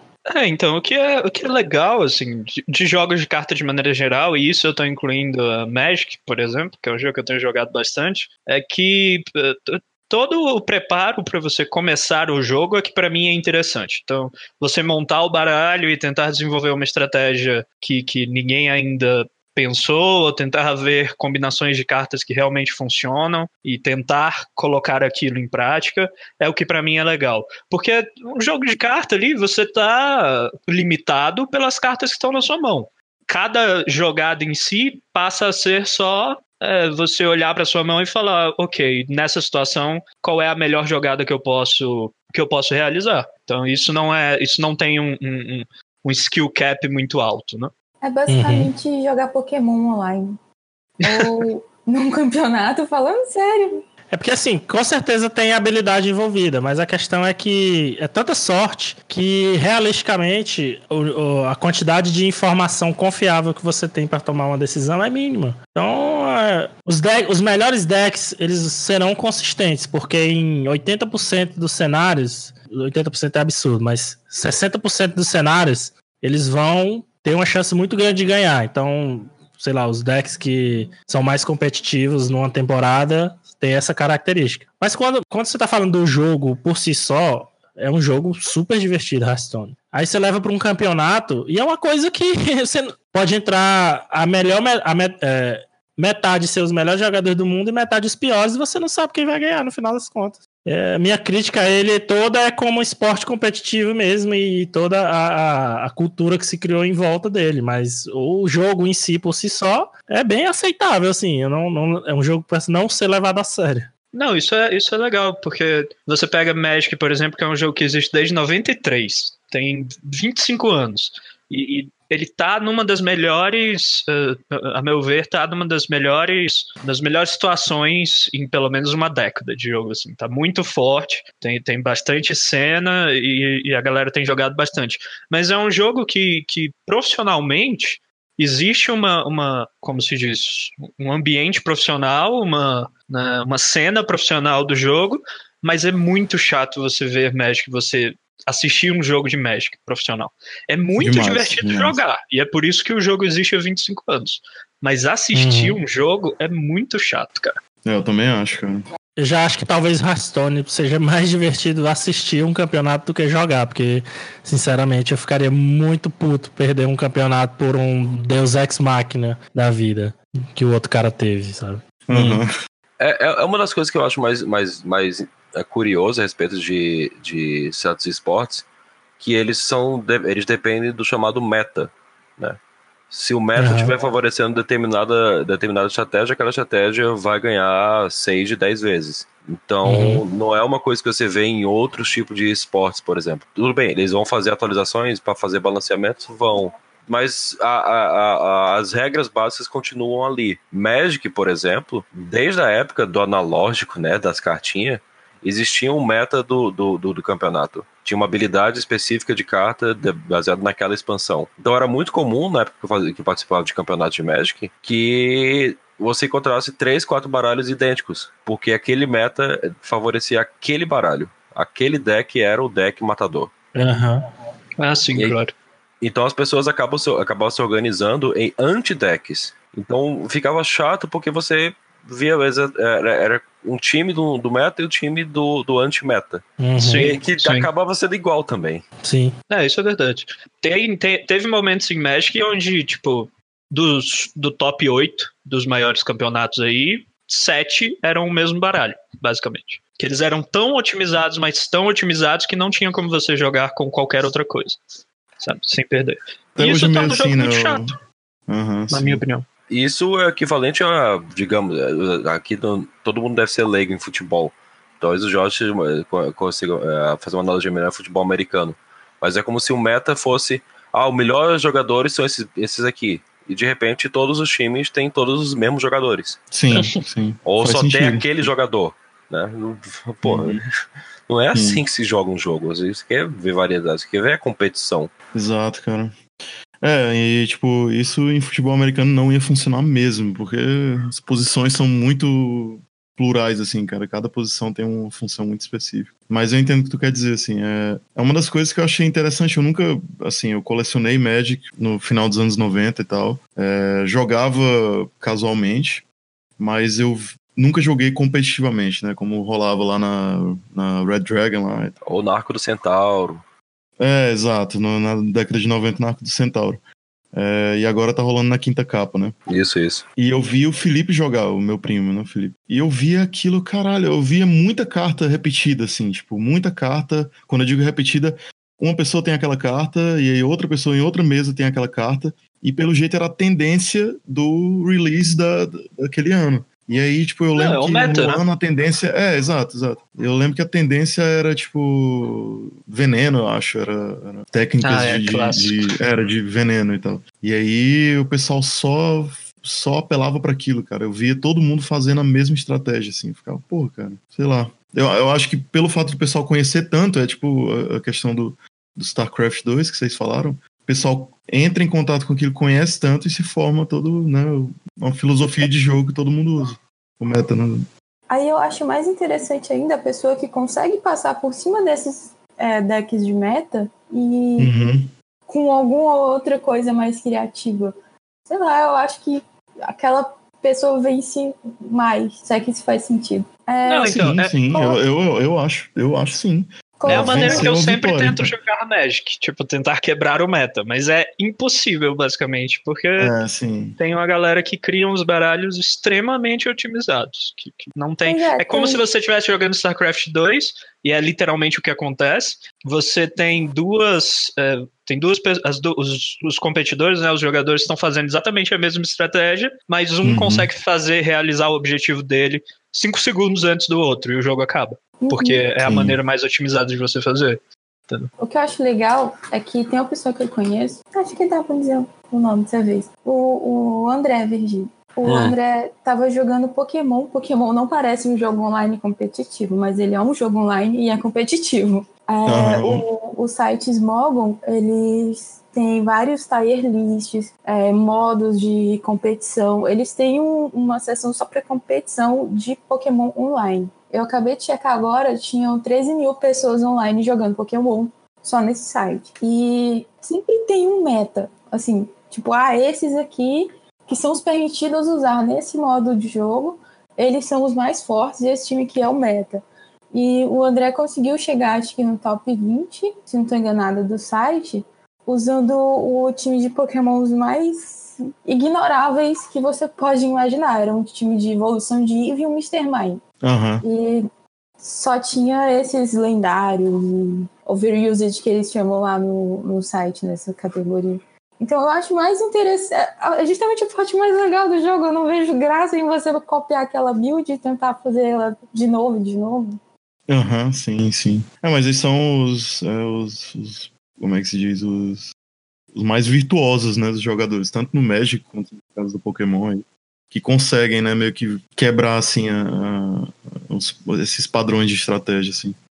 É muito raro isso. Pois é, a questão é que tem a diversão e tem a competição, né? Ah, o, o jogador competitivo, ele não tá interessado em jogar um jogo bacana, ele tá interessado em ganhar dinheiro. Então, se uma coisa não é confiável, ela é ruim pro cenário competitivo. É basicamente isso. Sim. Eu considero muito também o aspecto gráfico do jogo. Não necessariamente, oh meu Deus, realista, mas pelo menos a- agradável ao olhar antes Uhum, de uhum. eu começar a jogar o jogo. É, eu já larguei vários jogos online que eu ficava com agonia. Tipo, WoW. Eu queria Isso. gostar mais de WoW, mas eu não consigo ver aquela body painting e me sentir inserida no mundo. Eu fico, caraca, tá todo mundo pelado usando body painting. Dá agonia. Porque as armaduras não têm profundidade. É, o jogo é uma experiência visual muito pesada, né? Então, Sim. não é a questão do gráfico ser assim de ponta, altamente Não. tecnológico, mas realmente é a questão da imersão mesmo, de ser um, um mundo assim que você consiga olhar esteticamente para ele sem estar o tempo todo te tirando ali da, daquela imersão. É, o foda é é isso, bem cara. importante mesmo. Dota, por exemplo, é um jogo que não tem um gráfico incrível, mas funciona muito bem para o propósito dele. Então, é algo que não te tira da, da, da- é, daquele universo enquanto você tá jogando. Quando você tá jogando um MMO, ah, ah, eu acho que os gráficos são importantes no sentido de realmente não te tirar do mundo ali, não te tirar daquele mundinho que você tá vivenciando. Num, num, num MOBA, como Dota ou League of Legends, que seja, você pode usar um gráfico mais caricato, algo com identidade visual mais forte, contanto que seja funcional, né? Que, que, que os jogador, que os personagens, por exemplo, sejam bem distinguíveis do mapa, que, que os jogadores consigam tirar, eh, fazer proveito daquilo. Sim. Não precisa ser algo realista ou imersivo, porque é uma partida de uma hora, sabe? É algo Uhum. que você vai fazer ali e depois vai parar. Mas eu acho que o maior problema com o WoW de verdade é a HUD, meu pai. A HUD de WoW, ela é muito complicada de entender. Eles podiam ajeitar aquilo ali. É cada número gigante na tela, assim, que quando você tá na rede, parece que você tá olhando 50 tabelas de Excel. Sério. Eu acho que eu podia jogar o WoW no trabalho, meu chefe não ia perceber. Ah, o WoW é um jogo. É o que, Virgílio? De, de 2003, eu acho? 2004, 2003, 2004, uma coisa assim. 2004, então tem 14 anos já. Um, um jogo velho pros padrões de hoje. Né? É. E tem uma coisa pra ver pra mim que eu acho crucial, é o jogo ele ter uma estética consistente, sabe? É, digamos assim, a Final Fantasy XIV ele é um jogo relativamente recente. E ele tem uma, uma, uma engine própria e ela, essa engine não vai mudar. Mas a estética do jogo ela é consistente o tempo todo, certo? As armaduras são feitas de um jeito, o cenário é feito de um jeito, as animações são específicas, as montarias elas obedecem às regras do jogo. Por exemplo, eles nunca introduziram a moto do Cloud no, no jogo, porque ela não consegue andar uma velocidade que transmita a sensação de você estar andando numa moto. Então eles nunca botaram. O World of Warcraft, ele tem um problema pra mim que é ainda maior, que eles estão arrumando assim, no remendo a- a- aos pouquinho, que é consertando o jogo velho. mudando as texturas, mudando as animações, mudando os modelos, mudando os esqueletos dos personagens para fazer com que o jogo permaneça atualizável. Mas se você for para determinadas áreas do jogo, o jogo é injogável. Você hoje em dia é, faz um Blood Elf no jogo, você está usando uma, um, um, cenário de o quê? 10 anos atrás. Eu fui lá recentemente, é realmente. Isso é ruim, isso para mim é, é, é, não, é, não é não é perdoável em termos de, de, de, jogo online. É, o problema de remendando gráfico de jogo é que quando você lança quatro atualizações, a primeira já tá ultrapassada de novo, né? É, sim, sim. Então, é o tipo de coisa que não tem como, a não ser que você tire o jogo do ar e volte com ele dois anos depois, com tudo atualizado, não vai dar para ficar mantendo sempre uma coisa que condiza com a época, né? What does a hero truly mean? You are not prepared. Hoje em dia, os jogos online se for um pouquinho competitivo, quase que imediatamente começa a ter um movimento no sentido de criar um esporte ao redor, né? Só que tem jogo que não, não parece se encaixar muito bem, assim, não, ter, não dá muito condição para essa cultura. Então, eu acho um pouco de exagero, mas não sei se vocês percebem a mesma coisa também. É que eu acho que é um ramo do, do mercado, assim, que tá, tá crescendo agora bastante, né? Então, tipo, a, a tendência é o pessoal tentar explorar o máximo possível mesmo de se o jogo começou a fazer sucesso, ah, vamos tentar transformar isso aqui num, numa competição para gerar mais dinheiro e tal. Mas realmente, como você falou, eu também acho que é meio exagerado. Mas aí tende a equilibrar, eu acho, futuramente. Se por um lado tem aquela estranheza de ficar realmente pensando, para que campeonato de Quent, sabe? É um spin-off de, um, de um jogo de Witcher. Mas, por outro lado, eu fico sempre lembrando que, que é uma coisa, assim, meio que do espírito humano, essa coisa de ser competitivo. Então, uhum. sempre que eu acho estranho um campeonato online de qualquer outro jogo, eu lembro que existe, por exemplo, campeonatos reais de faca, né? A galera se organiza com, com faca ah, para cortar. É, é, é, eu acho curioso de ver, porque é um, um cara assim de é. 2 metros de altura, pesa 200 quilos cortando faca, com uma facazinha de mão, qualquer coisa. Ele tem que cortar um faca no circuito. Não, não são, são faca, facas de mão, são aquelas japonesas afiadas pra caramba cortando corda. Né? Ah, as, as Jin, como é o nome? É, a Ginzo. é, exato, Ginzo. Ou então o campeonato japonês de lixar madeira. Pô, tem campeonato para tudo. É, e isso é real, existe o campeonato japonês de cortar madeira. Ganha que conseguir cortar a maior folha contínua de uma única tora de madeira com a menor espessura possível. Uau, isso cara. é campeonato de, de, de, de atum.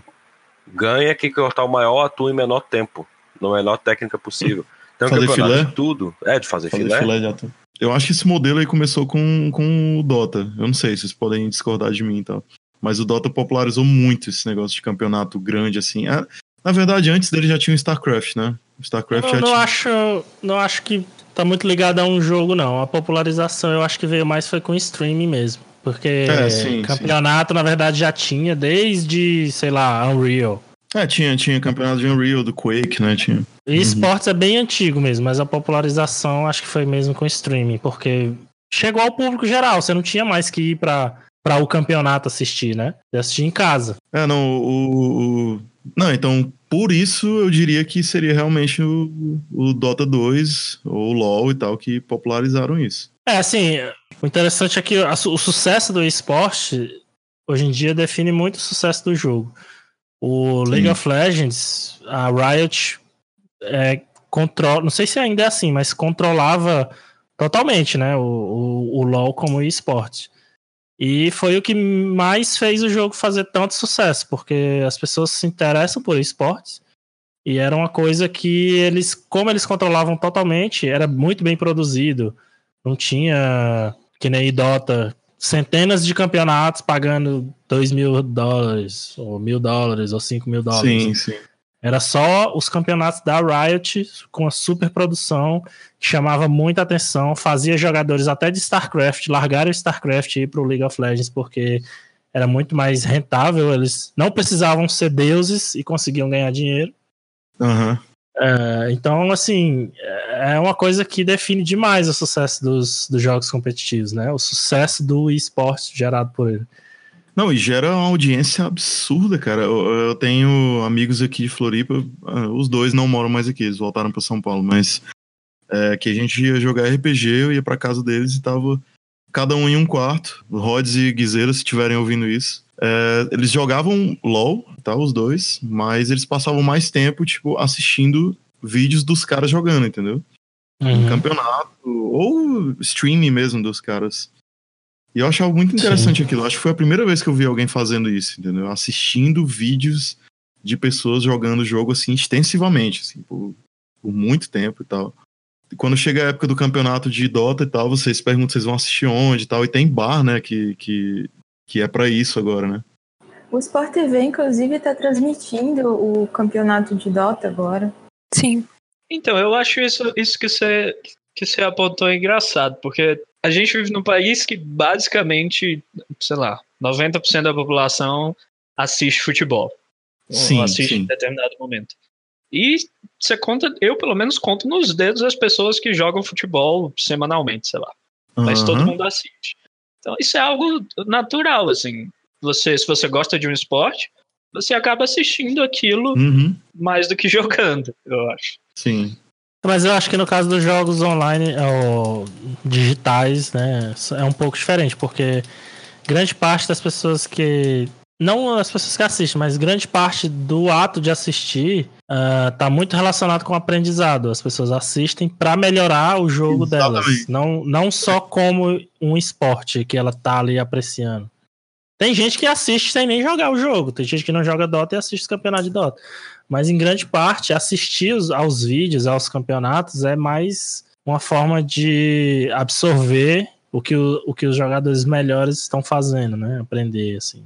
Outro ponto também é que pra, tipo, jogar futebol você tem que, sei lá, pegar, se arrumar, colocar o tênis, sair de sua casa e ir lá pro campo jogar futebol. Pra, sei lá, jogar um jogo, você só liga o PC, pronto. Exato. É, não, Tem essa diferença de, de facilidade também de você praticar isso que você gosta. A, a qualidade, uma das qualidades de videogame sempre foi essa, né? Tipo, é uma. Se você né, expandir tal, o termo esporte tal, claro que dá pra incluir videogames nisso, na categoria. E o, o que o Giovanni falou aí, eu acho muito melhor, inclusive, tu ter um jogo em que tu pode acompanhar e tu joga também. E isso é uma vantagem, cara. Eu acho isso muito foda. Tipo, pessoas que jogam o jogo e estão assistindo, estão acompanhando campeonatos e tal, e outras pessoas assistem. Tu não vê com esportes tradicionais, né? Mas é como o Pedro disse também, é, são pessoas que acompanham muitas vezes para aperfeiçoar né, a maneira como jogam, vendo pessoas que são mais bem-sucedidas no, no, no jogo, aprendendo com elas. É, eu hoje em dia passou um pouco essa fase, assim, mas até alguns anos atrás, quase todo jogo que eu começava a jogar, eu passava mais tempo assistindo do que jogando, porque eu queria aprender. Sempre foi natural, desde o StarCraft 2, que foi também coincidente com a época que começou o live streaming pesado, né? Na época era Justin TV, não era nem Twitch ainda que tem essa cultura, assim, de buscar não só tutoriais, mas buscar uh, uh, vídeos meio que de exemplo do que os profissionais fazem, do que as pessoas melhores fazem, para você aprender. É, eu tinha muito isso, de estudar o jogo, né, de certa forma. Mais até do que jogar. StarCraft, principalmente, de todos os jogos competitivos que eu joguei, StarCraft foi o que teve mais desbalanceado, assim, que eu assistia muito mais do que eu jogava. Porque era um jogo tão difícil que eu tinha. Eu, e naquela época era uma novidade ainda essa questão de jogos ranqueados e tal. Eu tinha muita ansiedade, né? O, o chamado Leather Anxiety. Então eu não queria. Eu tinha um certo medo de jogar e perder, ficar perdendo, sabe? É, Uhum. Medo do, que, do desafio, assim. Então eu queria estar muito preparado para quando eu fosse jogar. Só que essa preparação, essa sensação de, de confiança não chegava nunca. Então eu continuava assistindo, porque sem jogar você nunca vai desenvolver essa confiança. Eu continuava assistindo para sempre ali. Vamos supor que 80% do meu envolvimento com o jogo era assistindo, tanto ao vivo quanto em YouTube, e 20% jogando. O que é, assim, até ridículo, mas tinha muito. Eu tinha muito isso. E acho, acho que muita gente trata jogos assim também. Esses jogos mais competitivos, mais difíceis. Sim, eu lembro que na época que eu jogava Dota, eu assistia muita gente jogando, mais pra aprender mesmo. Porque às vezes eu vi uma estratégia, uma forma de jogar aquele personagem diferente.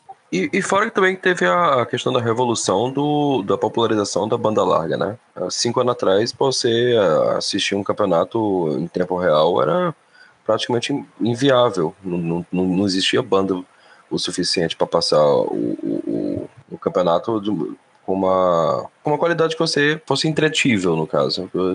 Você se divertisse assistindo. Tinha muito, muito lag, travava muito, você perdia jogadas. E acabava não sendo tão bom assim. Hoje em dia, pô, internet celular, ah, essas 4G, 4.5G, daqui a pouco tem 5G, vão ser tão boas quanto internet de, de, de, de fibra. E a, até as operadoras oferecem, ah, YouTube de graça, não consome banda. Então, Quão, é. quão mais fácil ficou o acesso a esse tipo de conteúdo, mais popular e mais rentável ele se tornou. É, muito. E tem um público, eu acho que inclusive não, não seria loucura dizer que a maioria do público que consome streaming assim, de esportes é de, de aparelho móvel, assim, ou é celular, ou, ou tablet, sei lá. É uma indústria realmente que cresceu muito associada a que nem toda indústria, a propaganda, né? O uhum. povo que assiste stream é geralmente a mesma galera que monta computador ou que gosta de comprar uma placa de vídeo ou de um headset legal ou de uma cadeira legal para você jogar e tal. E as empresas estão abusando disso, né? Não abusando, Sim. mas usando isso para vender, né? que é normal, né? Mas tem a parte do problema disso também, que são as empresas de energéticos que estavam se aproveitando muito de jogadores de esporte para vender energético. E eu lembro que teve uhum. até uns casos escandalosos um tempo atrás de jogadores de Dota de doping, porque eles estavam usando uma quantidade absurda de energéticos. E ninguém podia banir porque era o patrocinador do evento. Então, porque se você não usar, você perde e aí vira uma pressão. Ah, não, mas peraí. É, tu acha que, tipo, o energético ele ajuda na, na competição? Tipo, a galera joga por muito tempo e aí toma para não dormir, é isso? Sim, tanto para não dormir quanto para ter um tempo de reação mais rápido. Ah, Eles tá. tomam muito. Ah, nossa. E aquilo é um perigo, né? Que é você tomar em excesso, né? Aquilo dá uma, uma taquicardia, sei lá. Não ataque cardíaco, mas taquicardia.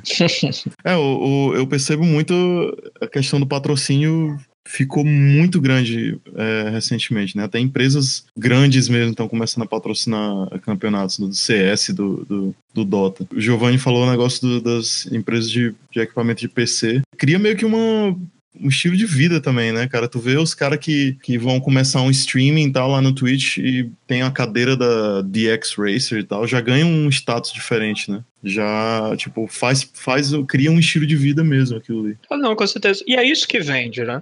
No final é, das exatamente. contas, malandro se pergunta por que, que esses, esses caras fazem streaming e tal, eles conseguem viver disso. É por causa dessas coisas, porque o público Sim. deles tá ali é, sendo bombardeado com essa propaganda toda hora, entendeu? Tem as doações também, Sim, além do, do, patrocínio, tem as doações que às vezes são enormes, principalmente alguns streamers femininos que abusam de habilidades únicas no Twitch Uhum. Ganhou bastante dinheiro. Uhum. É, mas isso aí acho que é outro problema. É. Não, tipo, é, é, uma rede complexa de problemas, né? Um monte de coisa que, que influencia uma a outra. Mas eu vi demais isso aí, cara. Acho interessante também um fenômeno meio pós-esporte já, né? Que tem muito jogador que ficou famoso sendo profissional, mas a fama levou a tanta, tanta rentabilidade do, do, streaming que o cara se aposentou porque dá mais dinheiro ficar fazendo streaming do que jogando campeonato. Isso está acontecendo demais. É, jogador de, de Counter-Strike, jogador de PUBG, até, quer dizer, o cara ficou famoso por Counter-Strike, né? Jogador de, de StarCraft até. Os de Dota também. Ah, o, o Bulldog, né? Sim, ah. o Bulldog.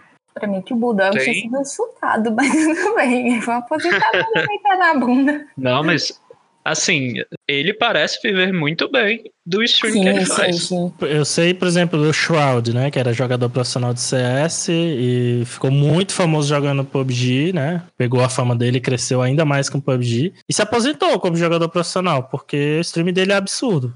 Ele liga, liga a stream e tá lá com 30 mil. Se ele faz alguma coisa um pouco mais interessante, joga um jogo novo, tipo Call of Duty, vai para 60 mil, vai para 80 mil. E o cara só de, de assinaturas ganha, sei lá, milhares, é, centenas de milhares de dólares no mês. Doações, tem gente que já doou mais de. Tem cara que já doou mais de 30 mil dólares para ele, um único, uma única pessoa, né? Nossa senhora. É, isso é. É muito, é muito amor, viu, cara? Isso aí é mais que patrocínio. Na tela dele tem lá os top donators e tal, e tem o, acho que o maior, na época, isso uns dois, três meses atrás que eu lembro, o que tinha doado mais já era mais de 30 mil dólares, uma única pessoa. Então é um fenômeno assim absurdo. É, é até, até pra gente que, que acompanha o meio e entende muito bem como é que essas coisas funcionam, é meio ridículo assim de acreditar. É surreal um pouco mesmo, cara. Mas eu não vou muito longe, não. pô. É, apesar de parecer um tanto quanto absurdo, se a gente parar pra olhar pra coisas de esportes associados, né? Você compra uma camisa da seleção é 500 reais. Você não vai ter uma camisa. Aí tem a camisa do reserva. Aí tem a camisa do não sei o quê. Se você for pegar uma pessoa que, que gosta de um time, é, é, é, é razoável pensar que uma pessoa investiu uma quantidade semelhante de dinheiro no seu time. Sim. A questão do time é porque, tipo, o time é meio que uma instituição, né? Geralmente, por exemplo, tu pega times novos, eles não têm muita popularidade. O pessoal não vai muito atrás. Aqueles times de futebol nos Estados Unidos mesmo. Nos Estados Unidos, futebol é um esporte pouquíssimo popular. Tem uns times que têm 5 anos de idade, assim, sabe? E não, eu não acho que, tipo, é o mesmo valor, entendeu? Do, do, da galera que torce pra um time ou a galera que segue um, um streamer, entendeu? A, a, a paixão pode ser muito parecida. É, é igual a devida proporção. E, e, e vamos lembrar também que, que tudo relacionado a computador é um tanto quanto elitizado. Tudo bem que existe É, uma, uma, uma parcela que realmente é consegue jogar esses jogos em, em- em coisas mais populares, mas ah, a preços mais populares e tal, você não precisa de uma 1080 Ti para poder jogar CS. Você joga com uma É. 560, tranquilo. Assim. Sim, sim. Não é, mas ainda assim é um tanto quanto caro. Né? Uma, Mas assim, Uhum. se a pessoa for jogar profissionalmente, realmente precisa de um upgrade bem específico. com certeza. Por Sim. exemplo, uma pessoa não vai jogar CS competitivamente com monitor 60 Hz. Impossível. Ou mouse multilaser. né? Pô, Pois não é. vai. Assim como que não vai jogar futebol, não, não vai jogar com, com key shoot. Vai jogar com um Nike feito no formato dele. Não é nem do pé dele, é dele. Um modelo 3D pra poder fazer baseado na anatomia do cara. É Sim. o, o tênis dele tem a, a cara do Neymar. né? Sim, sim. pra chutar a cara da mãe. Mas uh, é, o- esse lance mesmo do, do, do elitismo do PC é foda, né, cara? Mas eu tava conversando isso com um amigo meu outro dia. Uma, uma coisa que tu economiza com console, tu acaba pagando mais em jogos. Porque Ah, ele tem um PS4 e ele disse que agora os jogos estão voltando àqueles preços absurdos, assim, que tinha no PS3 e tal. No, no Sim, sim, sim. Estão muito caros os jogos. 200, 250 reais. Não que PC esteja com jogos Até baratos. 300 reais. É, pois é, tem, tem até 300. Ele comprou o Left 4, o Left 4 Dead, o Red Dead Redemption 2 por 260, cara. Puta merda. Mas aí também já tem um, um lance meio quase que multiplayer ali de, de mercado que os caras compram um jogo e aí jogam e vendem o jogo a quase o mesmo preço. Ah, sim, E sim. aí fica a galera rotacionando o jogo, entendeu? Tem pelo menos essa vantagem, né? Mas É, Se for físico, né? É, se for físico, e, e na maior parte das vezes é físico, né? São as únicas plataformas que ainda tem esse costume de ter jogo físico, é console mesmo. É, Mas Ainda bem o- que PC tem aí São, São Gabe, né? Steam aí, É, pois é, compartilhado. exatamente. Tem um grande-. Tem um grande Deus, Deus Gabe New. E também tem o- a GOG, né? Que meio que permite um. É quase uma espécie de. Como é que se diz? Quando tu tem uma plataforma e tu joga jogos antigos naquela plataforma. retrocompatibilidade. Retrocompatibilidade, exatamente. E os jogos vêm sem DRM também, né? Sim, pois é, Isso, e tu não isso. tem aquele lance do ah, tu tem que jogar na plataforma, tu tem que. É aquela cópia tua, entendeu? Então, esse tipo de coisa, Steam, o GOG e outras plataformas são do mesmo jeito, a Origin, né? Eu acho que acaba que tu ter um PC é um investimento mais inteligente do que um console, entendeu? Ah, aqui no Brasil, com certeza, né? É, sim, pois o- tem vários motivos, né, pra tu comprar ou um PC ou comprar um console. Mas principalmente para jogos online, cara, eu não acho que console vale a pena. Porque tem aquele negócio de mensalidade, além de tu pagar a tua internet, tu tem que pagar a mensalidade do serviço do, da- do console e tal. E Aí você realmente mata. What does a hero truly mean?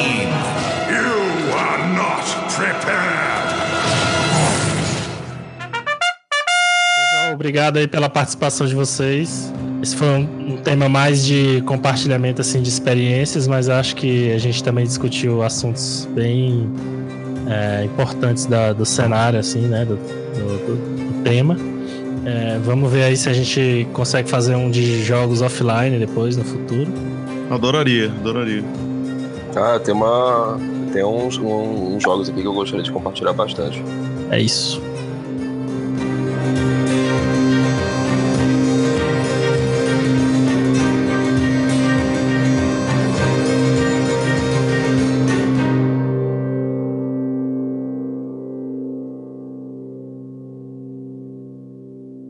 Cadê o seu patrão pra.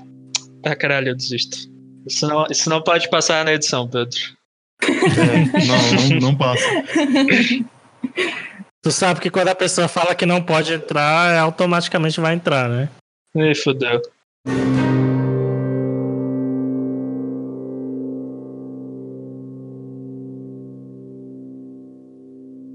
Pô, tem um carro de ovo passando aqui.